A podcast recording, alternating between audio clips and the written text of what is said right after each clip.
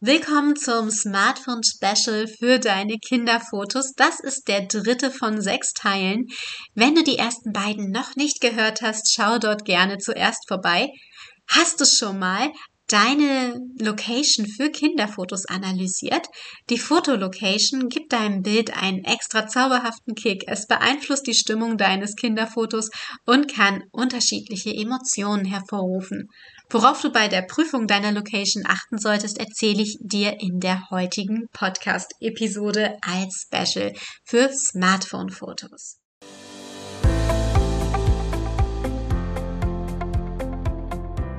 Es ist so großartig, dass du mit dabei bist. Lass uns gemeinsam deine Smartphone-Fotos feiern.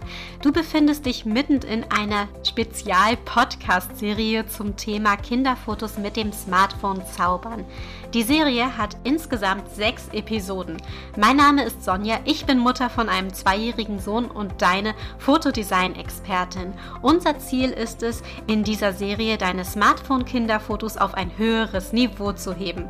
Und weißt du was? Ich möchte nahbar für dich sein, also wirklich erreichbar für dich. Das heißt, wenn du eine Frage zum Thema hast, weil ich mich zum Beispiel unklar ausgedrückt haben sollte, oder du Feedback mit mir teilen möchtest, dann schreib mir ganz einfach eine E-Mail. Ich bin für dich da. Die E-Mail-Adresse kannst du dir ganz einfach aus den Shownotes kopieren. Nutz es. Ich freue mich über deine Nachricht. Und wenn du mir innerhalb der Smartphone-Spezialwoche, also vom 11.07. bis zum 18.07.2022, einen Screenshot schickst, wo du meinen Podcast Mamas Herzmomente auf deinen Social-Media-Account teilst, bekommst du eine persönliche Überraschung von mir und ich erwähne dich in der Episode am 25.07.2022. Der Podcast ist noch recht klein also bedeutet mir deine Unterstützung wirklich mega viel. Gerade weil ich als Mama natürlich lieber Geld für mein Kind ausgebe, als es in Facebook-Ads oder ähnliches zu pumpen. Wenn dir also mein Input gefällt, freue ich mich sehr über deinen Support und du wirst dafür mit einer Überraschung belohnt werden. Danke, dass du dir die Zeit nimmst. Klick gern auf Abonnieren, um keine Episode zu verpassen. Und jetzt lass uns mit der heutigen Spezialepisode starten. Los geht's! Befassen wir uns mit einem wirklich großartigen Thema, wenn du ein Kinderfoto mit dem Smartphone machst. Die Location, also der Platz, an dem dein Foto entsteht, wird meistens unterschätzt. Gerade wenn man mit dem Smartphone unterwegs ist, neigt man dazu, ja, einfach mal drauf loszuknipsen. Aber es gibt so viele coole Orte und besonders in Bezug auf Kinderfotos solltest du einiges beachten. Nimm das gerne nochmal mehr mit in deinen Hinterkopf, wenn du mit dem Smartphone fotografierst. Das macht wirklich einiges aus. Der erste Punkt ist sicher klar. Gerade wenn es um Kinderfotos geht, solltest du keine Gefahrenzone als Fotolocation wählen. Also zum Beispiel abseits von befahrenen Straßen ist es sicher. Das machen wir, damit sich dein Kind frei bewegen kann. Wie gesagt, ich denke, das ist logisch, wollte es aber trotzdem nochmal mit aufnehmen, damit du es im Hinterkopf hast und prüfen kannst. Wenn ich die Location begutachte, ist mir ein Hintergrundwechsel immer sehr wichtig, egal ob es jetzt im Fotostudio ist oder outdoor stattfindet.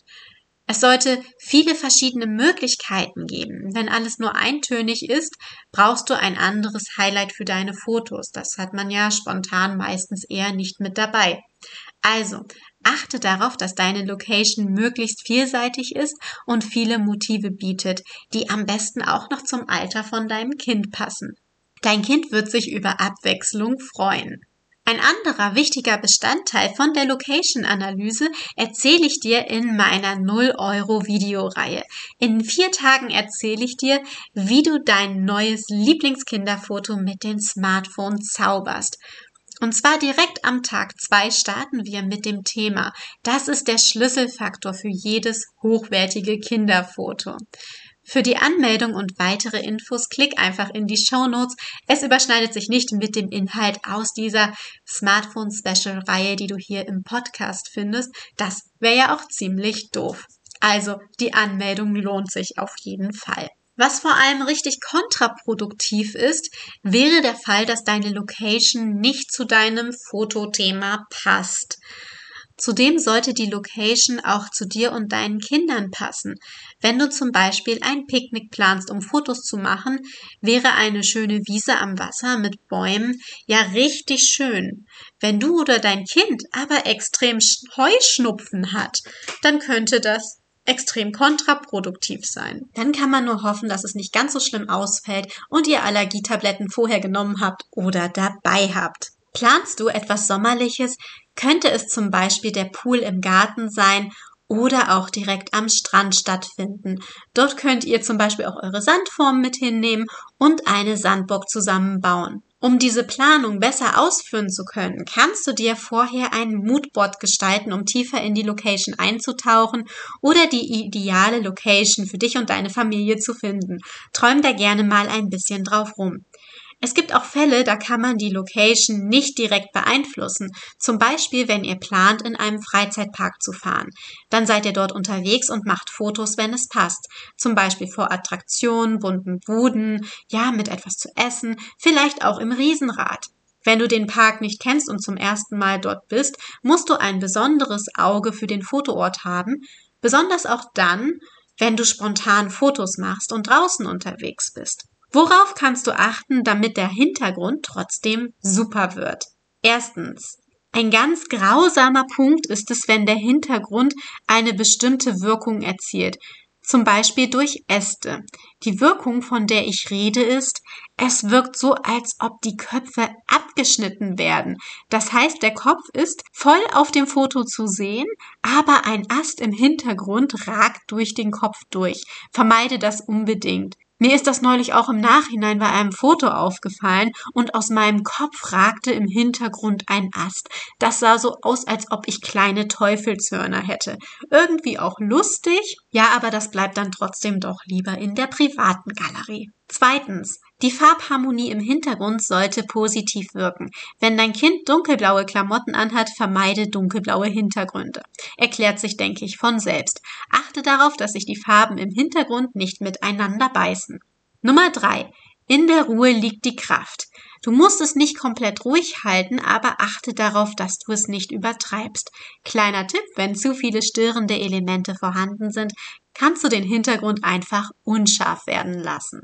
Wenn dir das Podcast Smartphone Special für deine Kinderfotos gefällt, wirst du sicher auch die Videoreihe für 0 Euro lieben. Es sind kurze, knappe Videos mit tollen Input. In den Shownotes ist der Link dazu. Ich freue mich auf jeden Fall, wenn du dabei bist.